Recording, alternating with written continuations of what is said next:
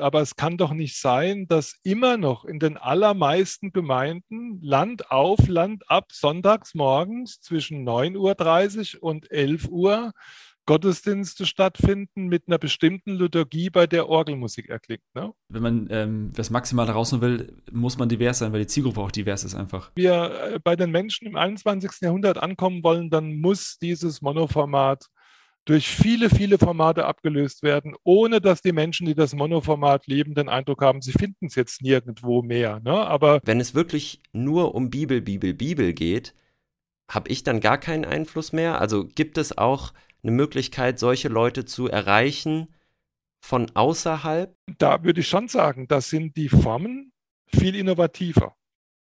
Aber die Lehre ist viel konservativer.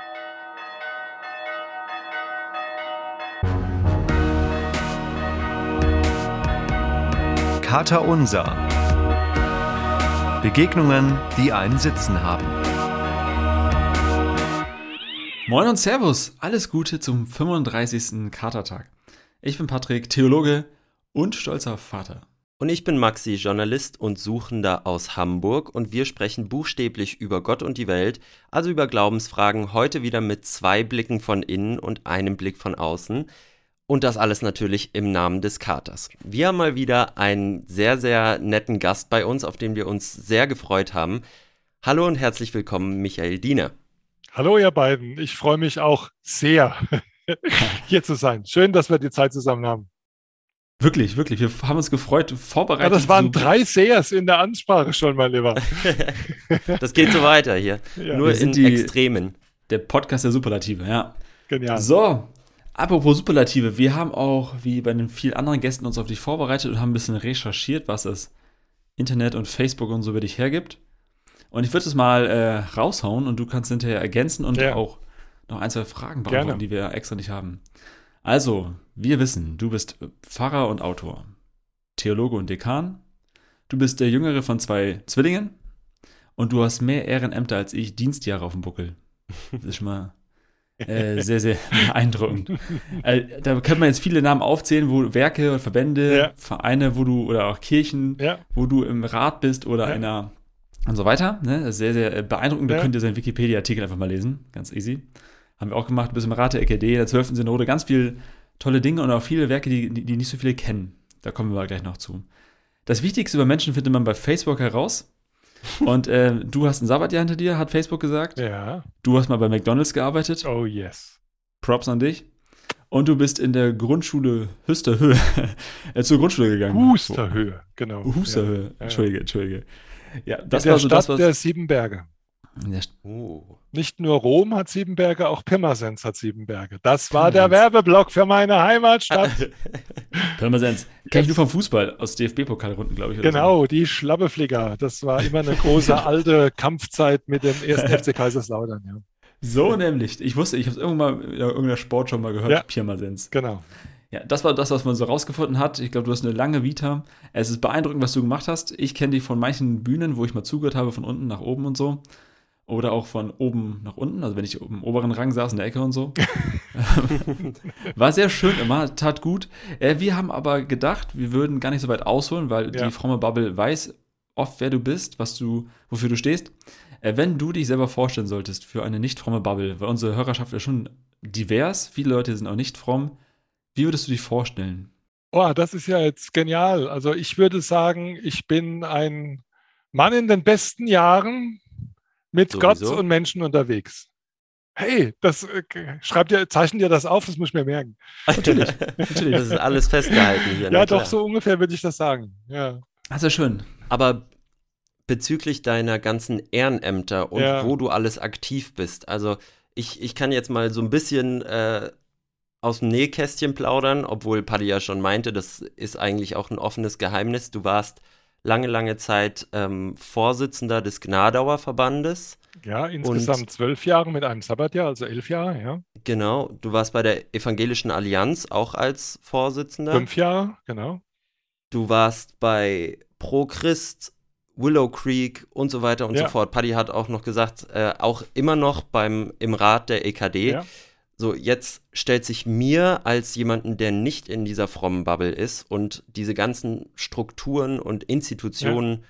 nicht so kennt, die Frage, wozu braucht es denn das alles? Warum muss es da so viele geben und worin unterscheiden die sich alle?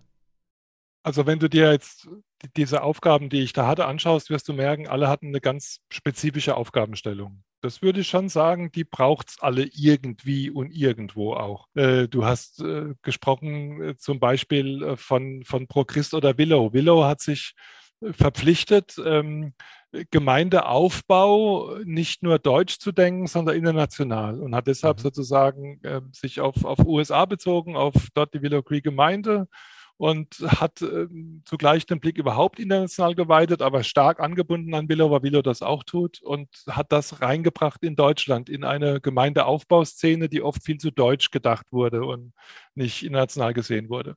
Pro Christ hat sich dem Thema verschrieben, wie geht Evangelisation heute? Finde ich ein extrem spannendes Thema. Also wie können wir heute glaubwürdig und so, dass es Menschen auch erreicht, äh, von unserem Glauben sprechen, nicht nur im Persönlichen, sondern eben auch attraktional, wie das heißt, also in, in Großveranstaltungen.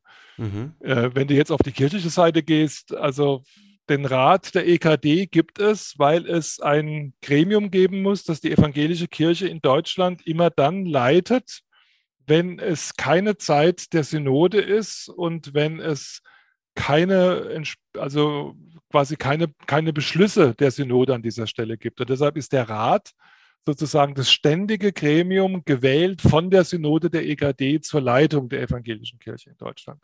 Genau, wir so. hatten ja auch schon Anna-Nicole Heinrich hier, die Präses ja, der EKD. Genau, ihr habt Anna hier gehabt, richtig, ja.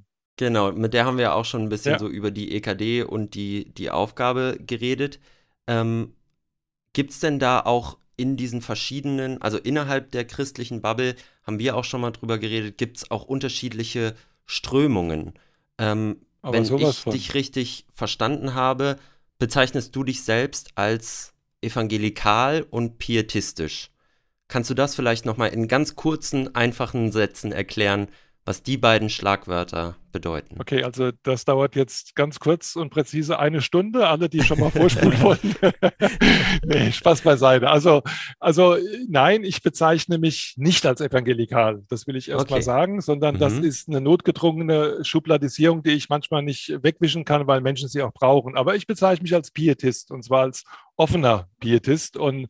der Pietismus ist eine, ein, eine Erweckungsbewegung im, im christlichen Glauben gewesen, im evangelischen Glauben. Es hat ja immer wieder in der Kirche Leute gegeben, die neu angesetzt haben, die gesagt haben, hey, es war so viel toll und klasse, aber jetzt nochmal, das wollen wir nochmal besonders betonen. Und äh, der Pietismus hat eben vom 17. Jahrhundert an Wert darauf gelegt, zum Beispiel eine Konzentration auf die Bibel, zum Beispiel auf das Glaubensleben des Einzelnen. Ja, also der Einzelne ist mehr in den Fokus gerückt. Das, was Luther mit seiner Frage, wie erhalte ich einen gnädigen Gott, eine Frage, die den, den Beginn der Neuzeit eigentlich äh, ausmacht. Das, was Luther begonnen hat, das, das hat der Pietismus auf eine gewisse Art und Weise weitergeführt. Er hat die Rechtfertigung aus dem Glauben betont, aber hat sich stark auf die einzelne Person angewandt. Deshalb sind Aspekte wie Heiligung, also wie lebt der Einzelne auch ein gottgefälliges Leben. Mhm äh, stärker in den Mittelpunkt getreten. Und diese Bewegung hat mit Auf und Abs sich sozusagen auch äh, in den Kirchen, auch in den Landeskirchen in Deutschland verteilt. Sie hat unterschiedliche Schwerpunkte gebildet. Sie hat immer wieder neue Belebungen erfahren durch Erweckungen,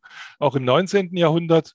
Und ähm, heute sagt man, dass sozusagen der evangelische Gnadauer Gemeinschaftsverband das Sammelbecken für diesen innerkirchlichen Pietismus ist seit dem 20., seit dem 19. Jahrhundert, also 1888 gegründet.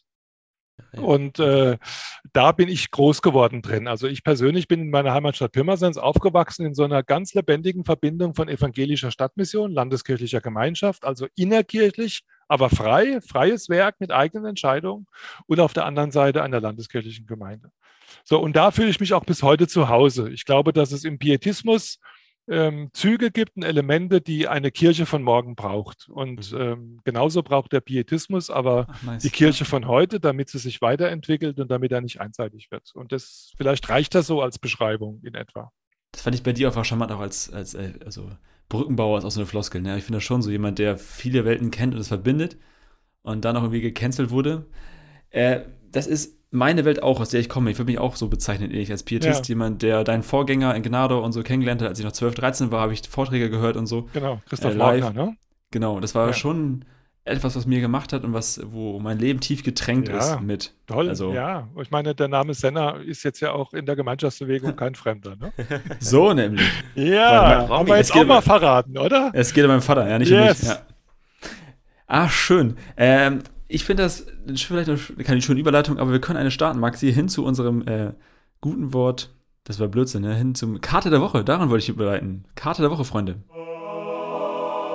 Der Kater der Woche. Maxi, wie machen wir es? Ich frage dich zuerst. Wir haben ja so eine Tradition mittlerweile. Maxi, was ist denn dein, äh, dein, dein Kater der Woche? Hau mal raus, Bruder. Mein Kater der Woche ist einer, der mich ganz besonders freut. Und zwar ähm, ist das Wetter ja ein bisschen schöner in den letzten Tagen und Wochen, selbst hier oben in Hamburg. Und ähm, ich habe ja seit, naja, anderthalb Jahren mittlerweile mit einem Kreuzbandriss äh, zu kämpfen Mhm. gehabt. Wurde Auf. vor einem Jahr ungefähr operiert und habe lange, lange keinen keinen richtigen Sport machen dürfen, wie ich sage. Also äh, ich habe vorher Fußball gespielt zum Beispiel und das durfte ich dann ganz lange nicht und musste mich mit so Krafttraining und so Ausdauerlauf und sowas, was mir alles keinen Spaß macht, eigentlich begnügen. Und jetzt äh, habe ich so langsam wieder angefangen, so ein bisschen zu kicken und ähm, mit meinen Leuten hier von der Journalistenschule, weil wir einen Journalisten-Cup haben, bei dem wir antreten. Oh. Und da müssen wir natürlich jetzt trainieren und da. Habe ich jetzt so die ersten Schritte wieder auf dem Fußballplatz gewagt und das hat mich wirklich sehr, sehr gefreut. Warte nach mal, zwei hast, Jahren. hast du noch ein Kreuzband oder ist es raus? Ich habe ein neues. Also Neues, meine, ne? Genau. Die haben so eine Sehne aus dem Oberschenkel genommen, dreimal um den Finger gewickelt und mir dann ins Knie transplantiert. Maxi, was für eine Position spielst du denn? Ach, ich spiele ja meistens das. Der, der das neue Bier holt dann in der Halbzeit. So nämlich. Nee, ich äh, war früher Zehner, also Spielmacher, Oh. und dann später, als ich dafür zu langsam und zu äh, schlecht in der Ausdauer geworden bin, bin ich dann Innenverteidiger geworden. Okay, dann jetzt werden alle Innenverteidiger, die diese Sendung hören, die aber ganz schön was geigen, ey. ja, das lag dann aber nur an mir, da gab es dann bessere. Und Okay. als Innenverteidiger, ich wurde, ich war dann auch groß genug, ich konnte dann die Kopfbälle machen und so. Dann wurde ich da eingesetzt, genau. Aber Michael, hast du denn auch einen Kater der Woche eigentlich?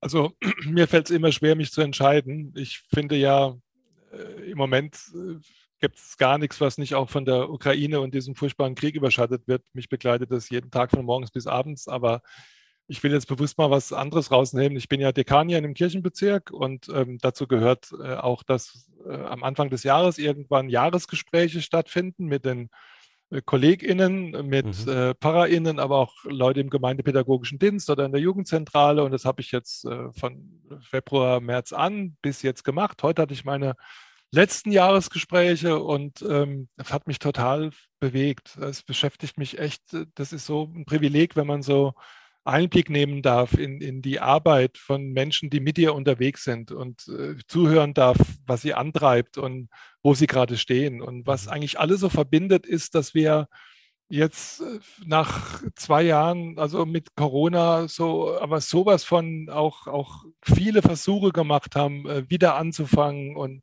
wieder zurückgepfiffen wurden und wieder anzufangen. Und an vielen, vielen Stellen ist Gemeindearbeit in dieser Zeit, äh, so wie sie klassisch vorher war, auch kaputt gegangen, wirklich, ist zerbrochen. Und äh, Mhm. viele KollegInnen fragen sich, was machen wir jetzt? Also fangen wir wieder an, bauen wir das Haus genauso auf, wie es vorher war, bauen wir ein anderes Ah. mit den Erfahrungen, die wir in Corona gemacht haben. Ähm, das begleitet mich gerade, das ist mein Kader der Woche. Wie sieht die Kirche von morgen aus? Und das jetzt nicht so abstrakt und allgemein, sondern ganz konkret, wie sieht sie im Kirchenbezirk, im Dekanat Germersheim aus mit den Menschen, Mhm. mit denen ich hier das Privileg habe, unterwegs sein zu dürfen? Wer bin ich schon, dass man mich fragt, ne? Aber ich würde TikTok ins Spiel bringen. Just, just saying. Beiseite. Haben wir drauf gewartet. Ja, klar. Nicht schon wieder. Nein, Spaß beiseite. Äh, wenn ihr, äh, Maxi, bevor du mich fragst, ne, hau ich einfach selber mein Wort zum Katertag raus. Wie es halt so äh, wie Tradition geworden ist in dieser Runde. Äh, ich habe auch Ukraine-Krieg auf dem Zettel gehabt, weil wir uns bei Airbnb, der nächsten Plattform, angemeldet haben. Es gibt ja verschiedene Plattformen, wo man sich melden kann. Bei Kirchenkreisen und so mega geil und aber auch bei der Stadt und hier und da. Und neuerdings auch bei Airbnb und ein Freund von mir bei Instagram hat mir heute geschrieben, ey, bei uns, wir haben jetzt die ersten Flüchtlinge oder Geflüchteten, die kamen über Airbnb zu uns. Ja. Mega cool und so, deswegen dachte ich, ich mache hier einen Shoutout an die. Dass ihr den Mut hattet, das zu tun, finde ich großartig, inspiriert mich Klasse. Ja. und äh, macht einen selber Mut, Ja. das irgendwie durchzuhalten. Ne? Ja. Weil am Ende muss man doch seine eigene Komfortzone teilen. Das ist dann nochmal, Ja. wenn es konkret wird, schon krass, Ja. aber erstmal cool. Und das zweite, äh, wenn nur ein kleines Wort zum Katertag. Ich habe äh, eigentlich seit Januar. Kader der Woche, mein Lieber. Äh, Kater Schon der wieder. Woche.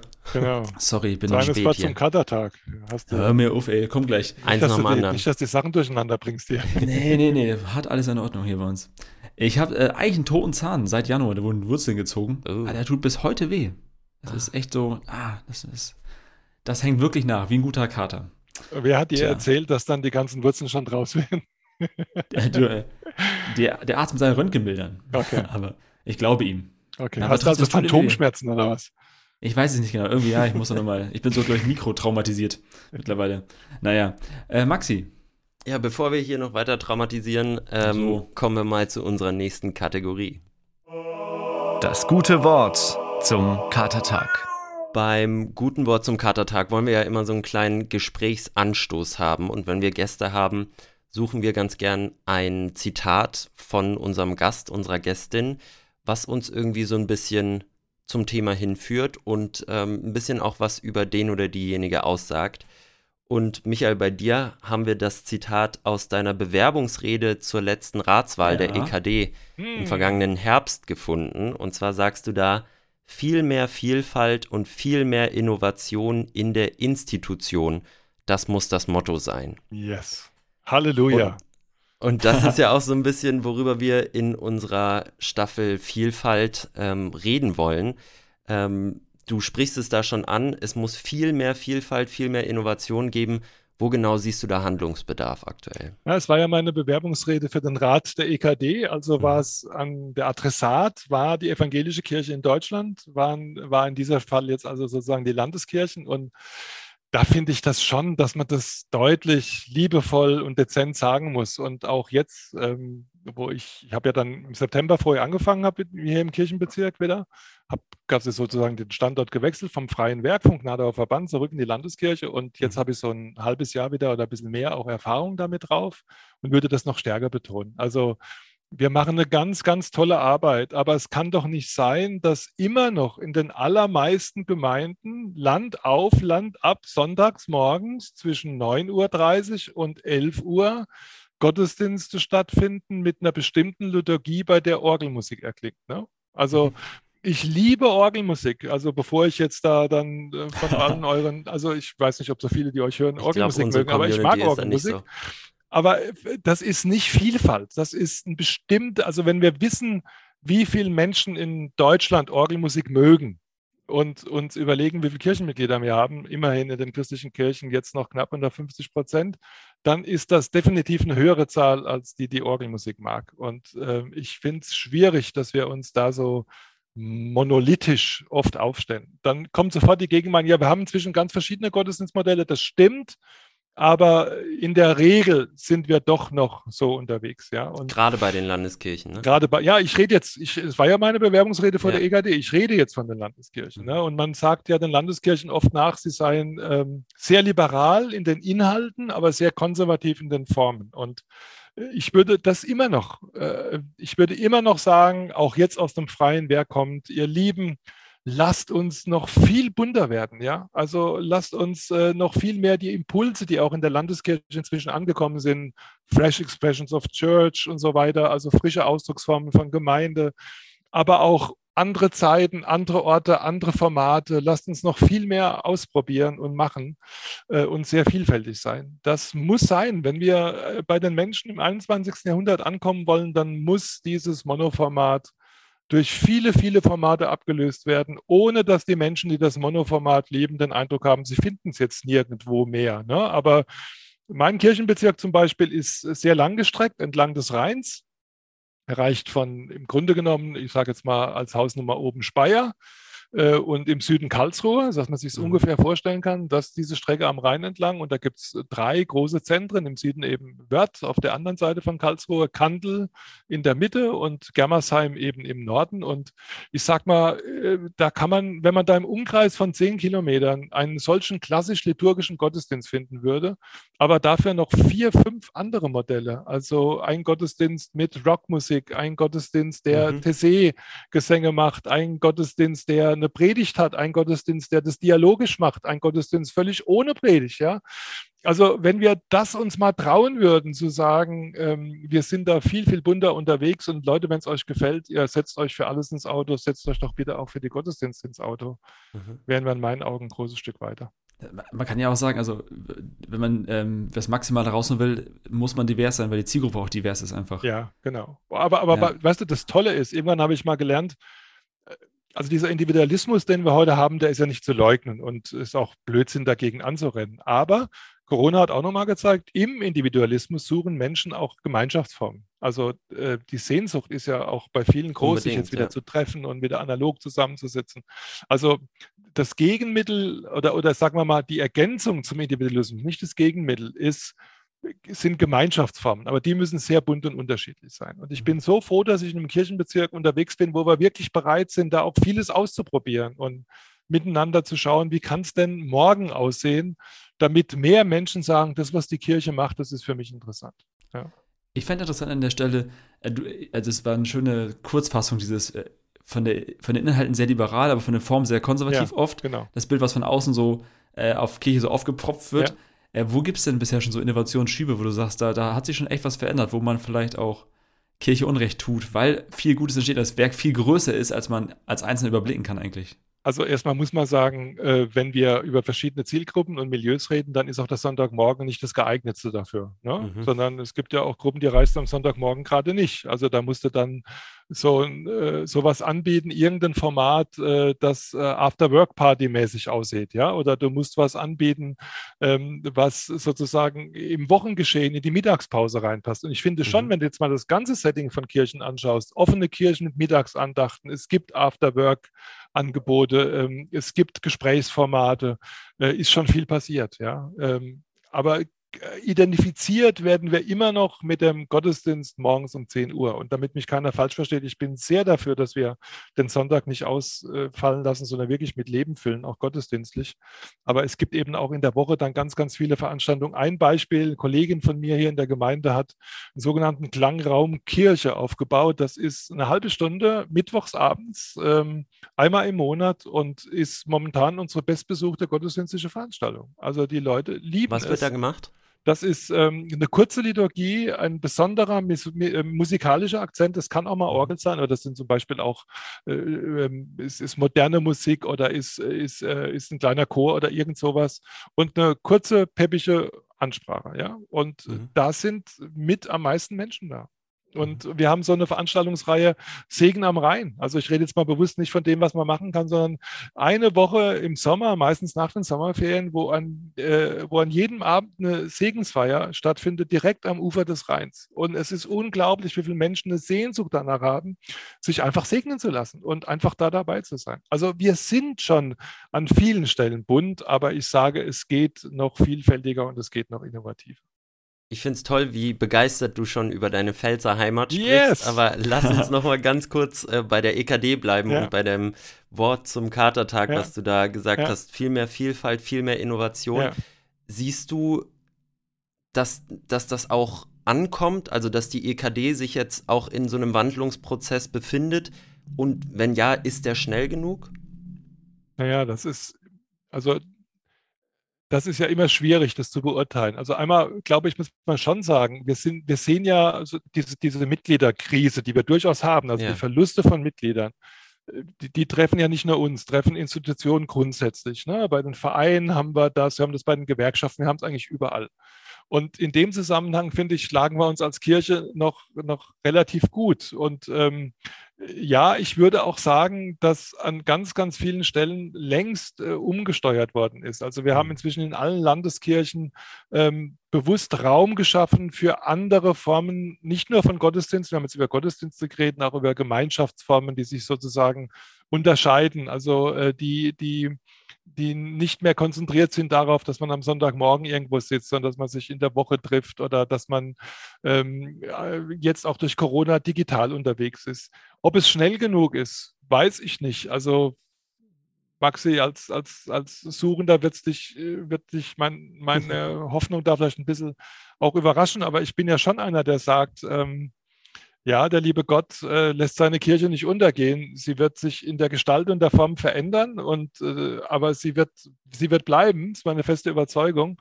Und ähm, ich finde es gar nicht so schlimm, dass das, was sozusagen nicht mehr gebraucht wird, auch stirbt. Also ich mhm. habe äh, ich finde, da dürfen wir uns auch äh, als Gradmesser schon fragen, was spricht die Menschen an? Denn in meinen Augen sind die Menschen nicht unreligiöser geworden. Also in der frommen Bewegung hat man früher noch in meiner Jugendzeit, also vor 100 Jahren, nee, also vor, vor knapp 50 Jahren immer gesagt, äh, irgendwann mal diese volkskirchliche Christentum, das hat man gar nicht ernst genommen. Ne? Diese ganzen vielen Kirchenmitglieder, die meinen es ja gar nicht ernst. So, jetzt hat ja. sich dieser Jetzt hat sich dieses, äh, diese, diese, die Menschen, die mit Kirche nichts verbinden, verabschieden sich sukzessive von der Kirche und damit wird es auch irgendwo ehrlicher. Und dann kann man auch offen sagen, lasst uns doch schauen, was spricht die Menschen an. Wo sagen Menschen, die keinen Bezug zum Glauben haben, okay, wenn die so unterwegs sind, da will ich auch dazugehören oder da will ich wenigstens mal hingehen oder da will ich mal hinhören.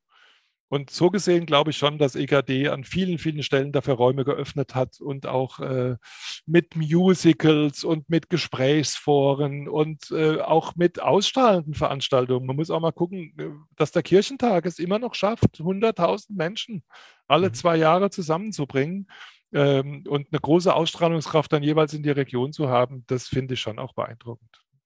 Aber genau das, was du gerade angesprochen hast, ist eine Frage, die wir uns hier ja. ganz oft stellen und die ich auch fast allen unseren Gästinnen stelle. Und zwar, also die aus dem kirchlichen Kontext kommen jedenfalls. Wie schafft man es mit Leuten, vielleicht auch jüngeren Leuten, so in meinem Alter, Anfang Mitte 20, die nicht kirchlich geprägt sind, die gar nicht mehr Berührungspunkte mit diesen ganzen Themen haben und die die vielleicht eher als altbacken oder vielleicht sogar störend oder nervend oder wie auch immer äh, erstmal ansehen auf den ersten Blick. Aber ich glaube genauso wie du, dass jeder Mensch so eine Art grundsätzliche Fragen an das Leben und die Welt hat. Wie schafft man es, die Leute überhaupt wieder für dieses Thema zu interessieren? Also erstmal glaube ich, ähm, dass es dafür ja keinen einen Weg gibt. Also man mhm. kann nicht sagen, mach so und dann funktioniert. Äh, aber wir, wir merken ja, äh, erstmal haben wir ja noch relativ gute Anknüpfungspunkte. Also wir haben zum Beispiel genau darüber geredet. Also wir merken, wir ist jetzt der Rat der EKD. Also wir reden darüber und wir merken, dass der, der Abbruch, auch die, die, die Wahrscheinlichkeit, dass Menschen ihre Kirchenmitgliedschaft aufgeben, in diesen Jahren zwischen 20 und 30 am höchsten ist. Mhm. Und deshalb ist das äh, für uns auch für die kommenden Jahre ein echtes, äh, ein absoluter Knackpunkt, da anzusetzen. Ja? ja? Wie finden wir heraus, was die Menschen dieser Zeit wollen, indem wir sie immer und immer wieder fragen und wirklich mhm. hinhören und nicht schon die Antworten haben? Das ist mir wirklich, das ist so jetzt so eine wohlfeile Antwort, aber sie ist wirklich ernst gemeint. Also wir haben auch beim Reformationsjubiläum 2017 am besten Erfahrungen da gemacht, wo wir die Bänke der Kirche äh, auf den Wochenmarkt gestellt haben, uns hingesetzt haben, mit den Leuten einfach geredet haben. So, mhm.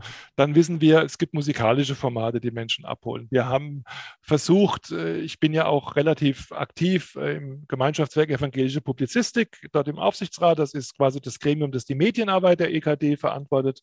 Wir haben versucht, mit JIT eine ganze Reihe von InfluencerInnen in den sozialen Medien auf unterschiedliche Weise aufzubauen und äh, da Anknüpfungspunkte zu bauen. Wir haben durch unsere Arbeit in den Berufsschulen eigentlich zum Beispiel immer noch einen ganz natürlichen Ansatzpunkt. Da wird ja auch Religion Religionsunterricht gegeben, ja, mhm. ähm, um mit Menschen in diesem Alter, in diesem Knackalter in, in, äh, ins Gespräch zu kommen. Das heißt, wir haben noch keine Lösung, wir haben da noch die meisten Abbrüche, aber es gibt kleine, verheißungsvolle Ansätze, wo man sagen kann, okay, so könnte es eventuell gehen. Aber wir werden die Leute in der Regel nicht eben in die Sonntagmorgen-Gottesdienste bringen. Ne? Und vielleicht müssen wir auch mal ein bisschen auf bestimmte freikirchliche Formate schauen, denn es besser gelingt, gelingt junge Menschen und auch äh, junge Familien für Gemeindearbeit zu begeistern, als wir das tun. Ja. Ich finde es aber, ich finde es Wahnsinn. Ich war letzten zwei Tage jetzt auf so einem Digital- Marketingforum, so eine Fortbildung einfach Ja. aus der Wirtschaft, nichts Frommes. Und es ist also wirklich der helle Wahnsinn, wie wer, wer alles um die Aufmerksamkeit buhlt von Menschen, Ja. wie schwer es ist. Also als Kirche wieder zwischenzukommen, die haben da, die geben da 100.000 aus, egal ob die Allianz oder wer auch immer, die ihre Vorträge gehalten haben, um ihre Versicherung an die Leute zu bringen. Und ich denke mir, ja, wir Ja. sollen wieder hinterherkommen und irgendwie noch eine Lücke finden. Durch Digitalität ist der Raum so eng geworden, wo Menschen miteinander reden und es ist so überflutet. Und dann zu sagen, wir haben, wir stechen heraus mit einem guten Angebot, ist kaum möglich. Und ich finde es aber trotzdem auch auf der anderen Seite mega, was du sagst, dass es schon viele ChristInnen gibt, Fahrer, Fahrerinnen und wer auch immer, die digital präsent sind und da schon noch Tausende äh, erreichen. Viel mehr als sonst vor Ort. Egal ob Gunnar Engel oder von euch, äh, das ganze Genau, Heat-Netzwerk. Josephine Teske auf Insta und so. Ja, also, aber großartig. die Namen sind gar nicht das Entscheidende, sondern nee. Dass, dass dahinter steht eine Bewegung. Ne? Und äh, das ist sicherlich ein Weg, aber es ist nicht der einzige. Und ich bin noch längst nicht zufrieden mit dem, was wir da inzwischen erreicht haben, aber immerhin ähm, fangen wir an. Und da hat Corona übrigens auch was Gutes gehabt. Also das darf man ja auch mal sagen, diese Innovationsschübe sind durch Corona stärker geworden. Nicht nur was die Mhm. digitale Welt angeht, sondern überhaupt was die Beweglichkeit angeht. Also es Mhm. gibt ja zum Beispiel ähm, in Landeskirchen unterschiedliche Richtlinien. Wo finden denn zum Beispiel Taufen statt? Ne? Also es gibt durchaus Kirchen, die sagen, also wir würden unsere Taufe bitte gerne im Gemeindegottesdienst am Sonntagmorgen am irdenen Taufstein der Kirche. Und äh, in Corona-Zeiten hat man gemerkt, also wir dürfen ja gar nicht in die Kirche. Wir können mit so vielen Menschen gar nicht in die Kirche. Wir haben angefangen, Taufen draußen zu feiern. Im, äh, äh, haben die Gemeinde eingeladen in den Garten äh, vor der Kirche oder wir haben sogar eingeladen in die Grundstücke der Menschen, die ihre Kinder taufen. Also es hat viel mehr Bewegung und Flexibilität gegeben durch Corona. Und jetzt ist meine große Hoffnung, dass wir das Gute aus dieser Zeit behalten und nicht einfach gucken, das Alte, das vorher war, wieder überall aufzubauen, sondern auch einfach teilweise diese neuen Wege weiter zu beschreiben. Ne? Was während Corona schon bemerkenswert war, wie viele sich, äh, wie viel und wie schnell sich Menschen, Systeme, Staaten verändern können, verhalten können zu Themen, die aufkommen. Und wir sind ja in der Vielfaltstaffel und würden mit, mit, gerne mit dir auch über Vielfalt reden. Und ich finde, an dir wird, äh, an dir wird sichtbar, wie vielfältig ein Leben sein kann, was du als äh, persönlich, aber auch an Ehrenämtern, an Entwicklung gemacht hast. Ich weiß nicht, was der Michael Diener, der zehn Jahre jünger wäre, zu dir gesagt hätte, äh, wenn er dich heute sieht auf irgendwelchen Konferenzen, Plattformen, wo Ja. du vielleicht vor 10, 15 Jahren das Ja. niemals von dir erwartet Gute hättest. Frage. Ja. Ja, das wäre vielleicht so ein. Einstieg auch für dich. Also die, ich habe Artikel gelesen jetzt heute von dir auf evangelisch.de. Du bist halt auf einer Konferenz von Zwischenraum, Come In, queere Christen und so, Christinnen. Äh, was hätte Michael Diener denn vor zehn Jahren zu dir gesagt?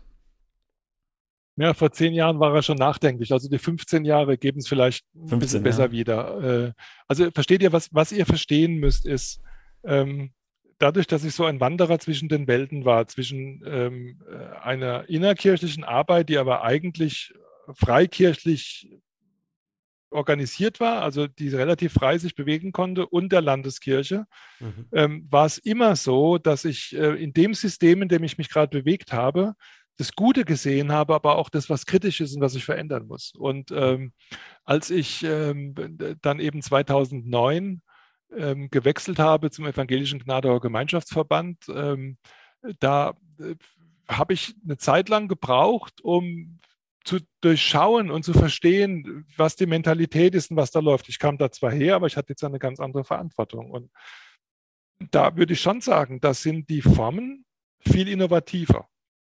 Aber die Lehre ist viel konservativer. Und äh, also es ist genau Bei den umgedreht. Freikirchen meinst du? Na, jetzt meine ich den Gemeinschaftsverband, also die Gnadauer, innerkirchliche freie Mhm. Gnadauer Bewegung. Aber es, es würde auch für die meisten Freikirchen gelten. Mein guter Freund Christoph Stieber beschwert sich immer, wenn ich da die Baptisten mit einordne, aber es gilt zumindest, und auch die Methodisten sind, die haben das ganze Spektrum von ganz konservativ bis ganz Mhm. liberal. Aber ich würde sagen, die freien evangelischen Gemeinden zum Beispiel sind so eine Freikirche, die äh, quasi das freikirchliche Pendant zur Gemeinschaftsbewegung ist. Mhm. Ja, also nicht innerkirchlich, aber die lehrenmäßig sehr ähnlich und die doch relativ monolithisch auch noch äh, bei allen großen Unterschieden auch relativ konservativ sind. So und und mir ist dann schon irgendwann klar geworden, dass, dass das, was ich da jetzt vorfinde an Lehre, irgendwie nicht trägt. Also in, in manchen Bereichen nicht. Das war vor allem in ethischen Fragen der Fall. Ähm, In welchen genau? konkret ging es, worauf ihr jetzt anspielt, konkret deutlich gemacht hat sich an der Frage der Homosexualität. Also äh, ich habe einfach mit Menschen zu tun gehabt, die homosexuell sind. Und meine Antwort darauf war, lass es oder lass es wegmachen.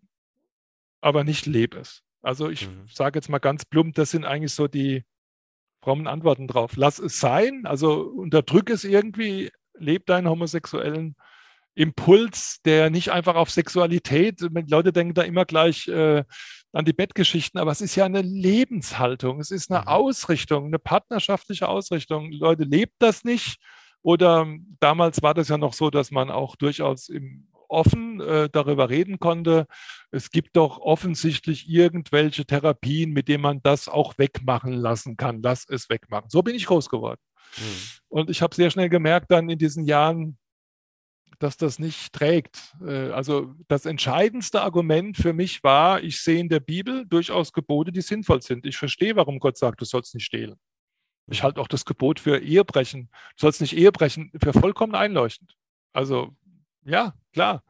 Ähm, warum die freie, verantwortliche Liebe zweier Menschen Sünde sein soll.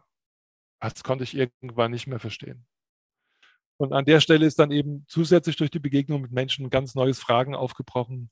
Ähm, haben wir hier die richtige Sichtweise? Also legen wir auch die Bibel richtig aus? Jetzt ist in diesen konservativen Bewegungen die Bibel wirklich das entscheidende Fundament. Und äh, Fragen, die die Bibel betreffen, hermeneutische Fragen, wie lese ich die Bibel, sind zentral wichtig. Und Deshalb war mir klar, wenn ich in dieser Frage anders denke, muss ich es biblisch begründen können und ich muss auch darüber nachdenken, was sagt es über meine Art aus, wie ich die Bibel lese und sie verstehe. Also ich musste in das ganze Feld der Hermeneutik einsteigen. Das hat ein paar Jahre gedauert. Aber irgendwann war mir klar, so wie es bisher war, kann es nicht mehr bleiben. Und dann stehst du auf einmal mit Verantwortung in einer Bewegung, und spürst in dir, dass du in dieser Frage, aber auch in der gesamten hermeneutischen Grundhaltung eine etwas andere Richtung einschlägst. Du weißt, du hast viele, die mit dir unterwegs sind, die dich schätzen, die dich wertschätzen, mit denen du in 90 von 100 Fragen übereinstimmst, aber in vielleicht 10 nicht. Und dann ist die Frage, wie kannst du es weitergestalten? Das haben wir miteinander probiert und da habe ich wirklich viele tolle MitstreiterInnen gefunden, Menschen, die zu mir gestanden sind, obwohl sie eine andere Meinung hatten gab auch krasse Gegnerschaft, völlig klar. Aber letztlich hat sich gezeigt, ähm, dass äh, es, es, es gibt so Fragen, da ist eine Übereinstimmung, glaube ich, doch grundlegend, weil sie mit ein Identitätsmarker einer Bewegung ist. Und zu dem Zeitpunkt war das so, dass die, ähm, die äh, Ablehnung von wie ich das damals immer gesagt habe, praktizierte Homosexualität so etwas wie ein Identitätsmager der konservativen Bewegung, auch der Gemeinschaftsbewegung war. Und das konnte ich einfach nicht mehr verantworten. Und deshalb habe ich das auch öffentlich gesagt und dann ist das passiert, was man auch äh, mit Zeitungsinterviews und allem auch ja gut nachverfolgen kann. Dazu gibt es auch gute Podcasts von Thorsten Dietz und so, wo er erstmal yes. nebenbei ein bisschen aufräumt aus, aus seiner Sicht. Ja. Kann man gut reinhören. Ja. Äh, Karte, Gebiet, Absolut. Worte, Fleisch. Ja. Absolut. Ich hatte damals, ich war Studi und so, äh, blutjung, tiefen Respekt vor dem, was du gemacht hast. Und ich glaube dafür, dass, ähm, wenn ich dich jetzt richtig verstehe, ist es oft so, dass du dafür wirbst, dass die pietistische Bewegung, also der, ich meine, der frommere Flügel der Kirche, um es mal positiv zu sagen, irgendwie, dass der viel diverser ist, als man von außen sagt. sagt. Man kann nicht mehr wie, wie damals sagen, wie alle sind einer Meinung oder so, sondern es gibt im Bereich, in diesem Bereich Homosexualität und andere Fragen keine einheitliche Menge mehr, was viele auch irgendwie schockiert, dass es so ist. Aber man kann dafür werben, dass in diesem Frommflügel äh, eine ganz andere Offenheit auch vorhanden ist. Und, äh, ja, und ich, ich glaube auch, also das ist, also was ist mein, was ist mein Interesse daran? Mein erstes Interesse ist, wenn, meine Überzeugung ist, die Art und Weise, wie wir die Bibel in den frommen Gruppierungen zur Homosexualität lesen, ist falsch. Sie wird der Bibel nicht gerecht und sie wird den Menschen nicht gerecht. Also muss ich dafür mhm. werben, dass sich das ändert. Mein zweites Interesse ist aber auch, dass äh, damit verbunden ist eine, ein Schuldeingeständnis, auch eine Entschuldigung gegenüber den vielen, vielen Menschen, die wir auf diese Art und Weise wirklich verletzt haben in ihrem Leben und denen wir Schaden zugefügt haben. Und mein drittes Ziel ist, dass es aufhört, Bewegungen und Christenmenschen aufgrund einer Frage zu schubladisieren, weil ich eben strategisch glaube, es gibt Elemente in der evangelikalen und pietistischen Bewegung, die braucht die Kirche der Zukunft, wenn sie lebendig unterwegs sein will. Wenn sie also diese Bewegungen ablehnt, weil sie in dieser Frage äh, so eine völlig ähm, äh, andere Meinung haben, dann versäumen sie auch vieles Gute in dieser Bewegung. Und ich finde, man muss sich den zweiten Blick immer leisten. Und weil ich mir möchte, weil ich möchte, dass Menschen, die liberal sind, sich den zweiten Blick auf die pietistische evangelikale Bewegung leisten, muss ich dafür werben, dass sie an dieser Stelle Menschen äh, die Chance bieten, diese Diversität in der pietistischen evangelikalen Bewegung wahrzunehmen. Und deshalb rede ich heute so viel davon, ja. dass die Bewegung viel vielfältiger ist, als man oft denkt. Äh, du, was macht denn das aber so, so schwierig, äh, das mit Menschen darüber zu reden? Ich finde, ich kann dir sehr gut folgen. Mein Gefühl ist manchmal aber, dass es bei ähm, manchen Hörer, Hörerinnen so eine, zu einer allergischen Reaktion kommt, wenn jemand sowas sagt wie du gerade, dass es da schwerfällt, äh, auf einer Sachebene miteinander drüber zu reden. Du hast in dem Artikel von evangelisch.de, ja. den können wir auch verlinken, irgendwie irgendwo, ja, hast du erzählt, dass es da wie bei so einem Maklerspruch ist. Ne? Also genau. Makler sagt zu dir, wenn genau. du fragst, was ist wichtig im Haus, Lage, Lage, Lage. Ja. Und wenn es um die Frage von Homosexualität geht und warum es manchen Christinnen schwerfällt, ja. sich darauf so einzulassen und ihre Meinung zu, aufzuweichen, äh, würdest du, was, was würdest du sagen? Äh, also es geht um die Bibel. Also die Antwort des Maklers, fromm heißt Bibel, Bibel, Bibel. Und die Frage ist, äh, lesen wir die Bibel richtig? Also ich nehme aus meinem pietistischen Erbe mit, ja, mir ist die Bibel kostbar. Ich glaube, dass die Bibel, ich rede von der Bibel als Wort Gottes und ich suche mir nicht die Teile raus, die mir passen, sondern ich glaube, insgesamt ist die Bibel für uns Offenbarungsquelle als Christenmenschen. Aber das befreit uns nicht davor, sie sozusagen so zu verstehen, wie sie in meinen Augen äh, gemeint ist. Und da kann man in der Bibel von der ersten Seite lesen, dass sie sich in die Zeit hineinbegibt, dass Gott Mensch wird, dass es mit Kulturen zu tun hat. Und wir haben diese kulturelle Dimension meines Erachtens zu wenig beachtet die ganzen Jahre. Wir haben die Bibel behandelt. Immer wenn ich das sage, kriege ich die allerbösesten Zuschriften, aber ich höre nicht auf, es zu sagen. Wir haben die Bibel behandelt wie ein aus dem Himmel gefallener Koran. Ja, Muslime gehen davon aus, Mohammed hat die Offenbarung empfangen äh, von Allah und hat sie genauso weitergegeben. Aber die Bibel ist anders. Die Bibel hat eine jahrtausendelange Überlieferungsgeschichte, zu der sie sich stellt. Und was bedeutet das für solche Sachfragen? Das ist doch die spannende Frage. Und äh, Menschen haben sozusagen den konservativen Bewegungen als Halt in ihrem Leben eingetrichtert bekommen. Schau in der Bibel, lies, da findest du alles ganz genau. So wie da steht, da ist es. Und der Weg in diesen Formulierungen ist zu kurz. Ein bisschen komplexer ist es schon. Und, und diese Komplexität müssen wir den Menschen, den konservativen, frommen Bewegungen zutrauen, damit die Bibel zu ihrem Recht kommt. Nicht damit mhm. wir ihr Recht nehmen, sondern damit sie zu ihrem wirklichen Recht kommt. Und mhm. das, das zu verstehen, war auch für mich ein Erweckungserlebnis. Ja, also ich habe sozusagen dann eine erneute Bekehrung zur Bibel erlebt, als ich irgendwann verstanden habe, dass ich sie nicht ernst nehme, wenn ich sie äh, für äh, Wort für Wort wörtlich nehme für jede Zeit. Mhm. So. Und, und äh, das ist, glaube ich, die Frage, die heute auf dem Tablett steht, im Umgang mit diesen konservativen und frommen Bewegungen, darüber zu streiten, das auszudiskutieren. Selbstverständlich würden die Menschen bis hin zu ganz konservativen Ausbildungsstätten ja auch nicht sagen, wir beachten die kulturelle Dimension nicht. Klar sagen die, wir beachten die kulturelle Dimension. Aber die entscheidende Frage ist, äh, wo spielt die kulturelle Dimension eine Rolle und wo nicht? Und da mhm. bin ich der Meinung, gehen wir nicht weit genug. Und äh, die Menschen zur Zeit äh, der Bibel wussten nichts über Homosexualität, wie wir sie heute verstehen. Sie kannten das überhaupt gar nicht. Und deshalb ist es falsch, wenn wir heute Menschen mit der Latte dessen messen, was in der Bibel, wenn ein Mann bei einem Manne liegt, bezeichnet mhm. wird. Mhm. Ja. Um ganz kurz die Komplexität, die du gerade schon angesprochen hast, nochmal ähm, aufzubringen. Nur, nur ein Satz dazu. Ich glaube, dass mit dem Koran die, die ähm, Gleichstellung oder die, der Vergleich zwischen Bibel und Koran ist immer noch ein bisschen schwieriger, weil es dann natürlich auch ganz viele Interpretationen gibt. Ja. Also wie der Koran geschrieben ist, ja. ist ja immer noch so ja. blumig und eben in Reimform, ähm, dass es dann auch schwierig ist zu sagen, äh, da ist ja alles ganz klar. Aber unabhängig davon noch zu der Bibel, habe ich auch als jemand, der mit Christinnen und Christen im Gespräch ist, die auch nicht alles so sehen wie ich und teilweise ein ganz anderes Weltbild haben und deutlich konservativer sind als ich und meine, meine Freunde, meine, mein ganzes Umfeld, habe ich dann manchmal das Gefühl, wenn es wirklich nur um Bibel, Bibel, Bibel geht, habe ich dann gar keinen Einfluss mehr? Ja. Also gibt ja, es auch ja, eine Möglichkeit, genau. solche Leute Maxi. zu erreichen von außerhalb? Oder meinst du, da ist gar keine Chance mehr, wenn du nicht mit der Bibel und nicht innerhalb der Blase argumentieren kannst? Meine feste Überzeugung ist, dass fast alle Menschen in dieser Bewegung, auch wo sie in dieser Frage sehr verhärtet sind, wirklich nur, sie wollen etwas Gutes. Also sie mhm. wollen den Willen Gottes erkennen und weil sie glauben, dass der Wille Gottes für die Menschen gut ist, letztlich jedem Menschen auch etwas Gutes tun. Das halte ich immer, so versuche ich auch die Menschen zu sehen. Wie erreicht man Wunsch. sie? Ich glaube, man erreicht sie am besten, wenn sie in Kontakt kommen mit Menschen, die völlig andere Lebens- und Glaubensbilder haben. Mhm. Das halte ich für den besten Weg. Also mhm. ähm, äh, das Problem ist, dass wir auch fromm und konservativ Systeme bilden können. Also wir sind diejenigen, die durch Gottes Gnade gerettet wurden. Wir wissen, wie es wirklich geht. Und jetzt müssen wir den Ungläubigen der Welt, wie es dann heißt, das erzählen. Das heißt, dann ist in Gesprächen von vornherein so eine schiefe Ebene drin. Ne? Also mhm. ich bin der Wissende, du bist der Unwissende, Maxi. Also sorry, als Suchender.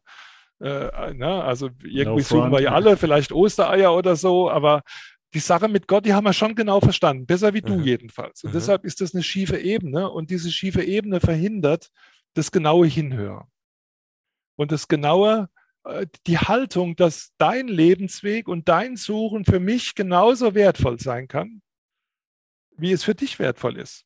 Mhm. Und wenn wir uns und wenn Menschen das verstehen, wenn sie sich auf diese neue Bewegung des Dialogs, des Gesprächs auf Augenhöhe einlassen, wenn sie überzeugt davon sind, dass im Leben des anderen ein tiefer Hinweis der Wirklichkeit Gottes auch für ihr eigenes Leben steckt, dann brechen diese, dann brechen diese Verkrustungen auf. Das ist eigentlich meine Erfahrung, die ich mit Menschen immer gemacht habe. Aber wenn man sich nur im eigenen Saft bewegt, nur in der eigenen Bewegung, wenn ähm, Gespräche nur von dieser schiefenden Ebene geführt werden, äh, dann ist es sehr schwer, Menschen davon zu überzeugen, dass es eine Wirklichkeit gibt, die wir die Wirklichkeit Gottes nennen, die doch wirklich größer sein muss als unsere eigene Erkenntnis. Also mhm.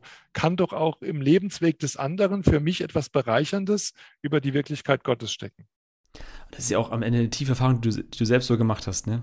Ja, also, genau. das kann man auch mal nachlesen in Artikeln, muss man gar nicht alles ja. wiederholen, aber dass du durch auch ungeplante Begegnungen, ja. äh, dass deine Krusten aufgebrochen sind, sag ich mal. Aber verstehst du, das ja. gilt doch für jeden Menschen. Es also ist glaub, es gibt so. doch keinen einzigen Menschen, der nicht über die, durch die Erde läuft, über diese Welt geht und seinen Alltag nur gestaltet, der nicht jeden Tag Begegnungen haben könnte, die sein eigenes Weltbild in Frage stellen. Und die spannende Frage ist, lasse ich das zu? Genau. Und so Hab gesehen, Maxi, weil ich dich vorhin mal angesprochen habe, würde ich ja sagen, ich möchte immer auch ein Suchender bleiben. Also ich glaube, es gibt immer noch, und damit will ich dich jetzt nicht in deiner Art des Suchens vereinnahmen, aber ich glaube, es gibt immer noch äh, äh, anderes an Gott und der Wirklichkeit und dem Miteinander zu entdecken, was ich noch gar nicht kenne. Und ich will nicht ja. fertig werden damit. Und ich will dazu nicht nur in die Bibel gucken, sondern ich will die Bibel und die Welt gemeinsam wahrnehmen. Ich glaube, das ist das, wozu mein Glaube mich befreit. Und wenn das gelingt, wow, ja, das, das, das ist unglaublich spannend und, und darüber freue ich mich total. Wir bleiben auf der Reise. Wir haben letzte Woche oder letzte Ausgabe mit Erik Lorenz gesprochen, dem Weltwach ähm, Weltenbummler, yeah. der schon die ganze Welt gesehen hat und äh, viele Leute auch mhm. getroffen hat. Und ähm, heute würde ich sagen, setzen wir langsam zum Landeanflug unserer Reise an und zwar mit unserer letzten Kategorie. Reiner Wein.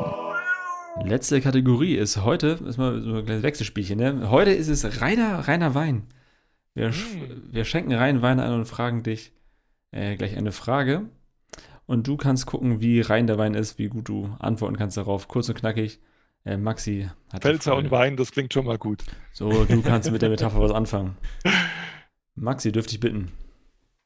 Michael, wir haben einige unserer Zuschauerinnen und Zuschauer auch gefragt, ähm, von denen dich einige schon lange, lange Zeit begleiten und ähm, dir zuhören und dich auch durch, der, durch die schwierige Zeit begleitet ja. haben, ähm, in der du es ja auch öffentlich nicht immer einfach hattest und auch angefeindet wurdest von teilweise ähm, Leuten, die dir auch nahe standen oder in eben in deiner in deiner Gruppe, in deiner Bezugsgruppe in der Kirche eben nah an dir waren und dann aber doch sich, sich durch deine öffentlichen Äußerungen dann gegen dich gestellt haben.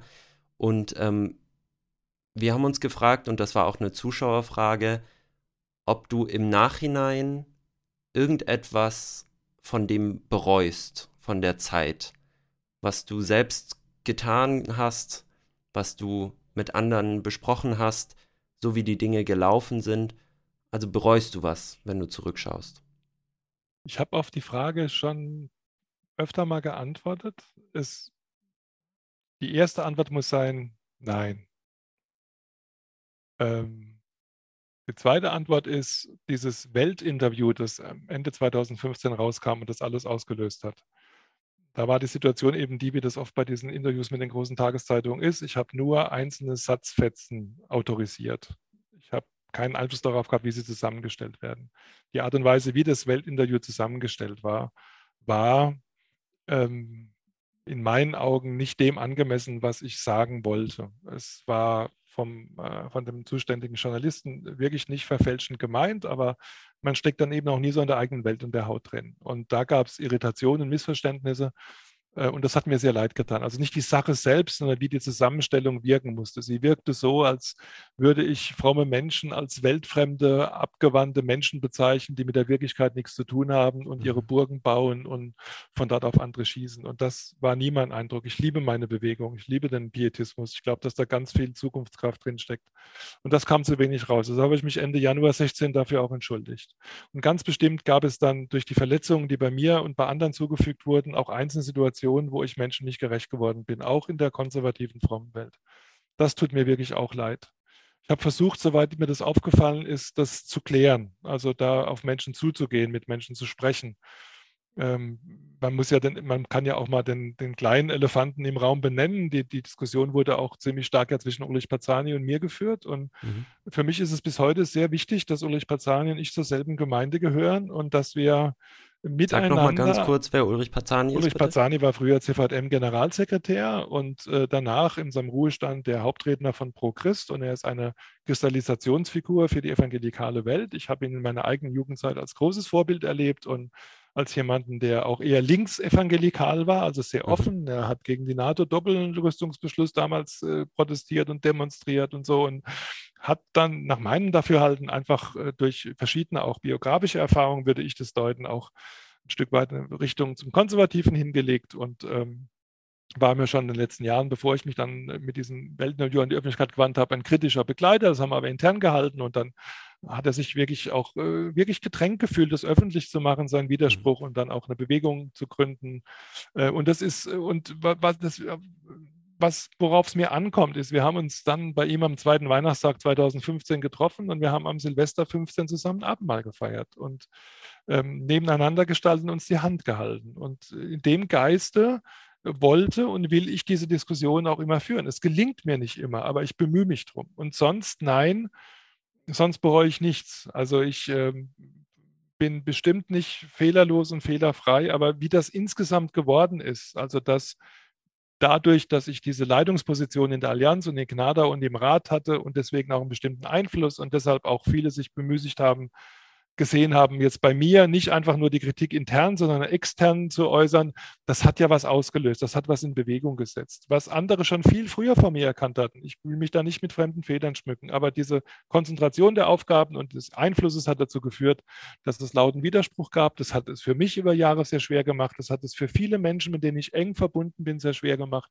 Aber meines Erachtens ist dadurch auch was passiert, was in die richtige Richtung führt und was die richtigen Fragen hat aufkommen lassen. Und ja, und für mich war ist auch wichtig nochmal zu sagen, ich habe nach zwölf Jahren diese Arbeit in freien Werken wirklich im tiefen Frieden verlassen, großer Dankbarkeit. Wir haben eine sehr schöne Verabschiedung gefeiert. Auf der letzten Mitgliederversammlung hat sich die Gnadauer Bewegung nochmal mit mehr als zwei Drittel Mehrheit hinter diesen Weg, den wir auch miteinander gegangen sind, gestellt. Es gibt keinen Grund, da irgendwie zu sagen, jetzt hat er den Staub von den Füßen geschüttelt und ist wieder bei den anständigen Menschen. Nee, ich war sehr, sehr dankbar in Gnadau und gucke dankbar zurück und gehe jetzt dankbar wieder meinen Weg in der Kirche ähm, und äh, mache da genauso wieder gute Erfahrungen und äh, würde am liebsten wieder die beiden Welten miteinander verbinden und gucken, hey, da kann was richtig Gutes draus werden.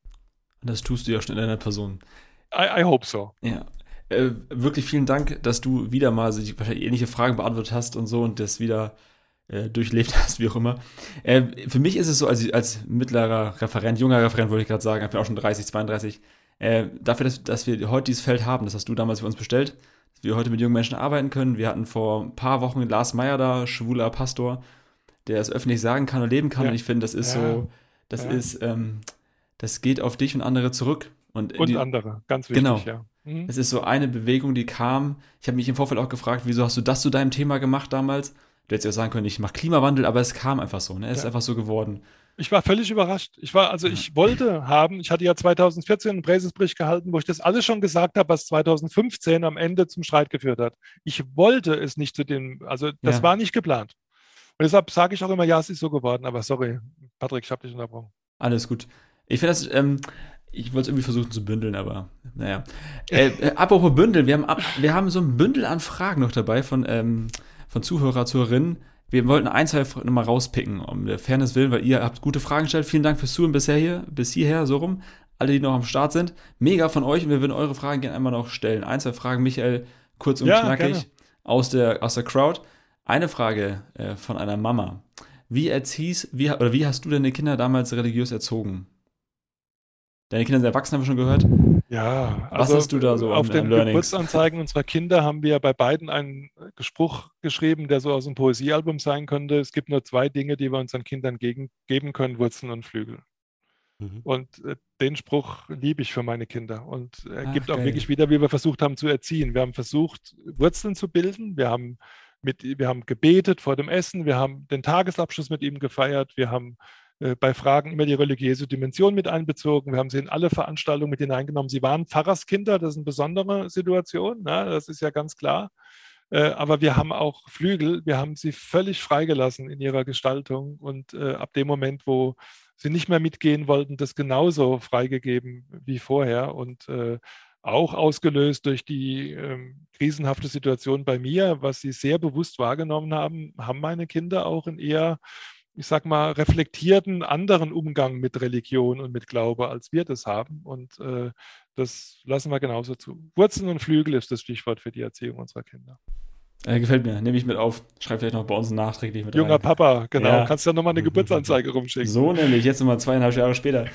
äh, äh, letzte Frage, die sprach ich mir auf, die finde ich gut. Äh, die vorletzte Frage. Äh, du hast ein Buch geschrieben, Raus aus der Sackgasse. Und Ja. einer unserer Hörer, der hat das schon gleich weggesuchtet. Der studiert aktuell noch in Tabor.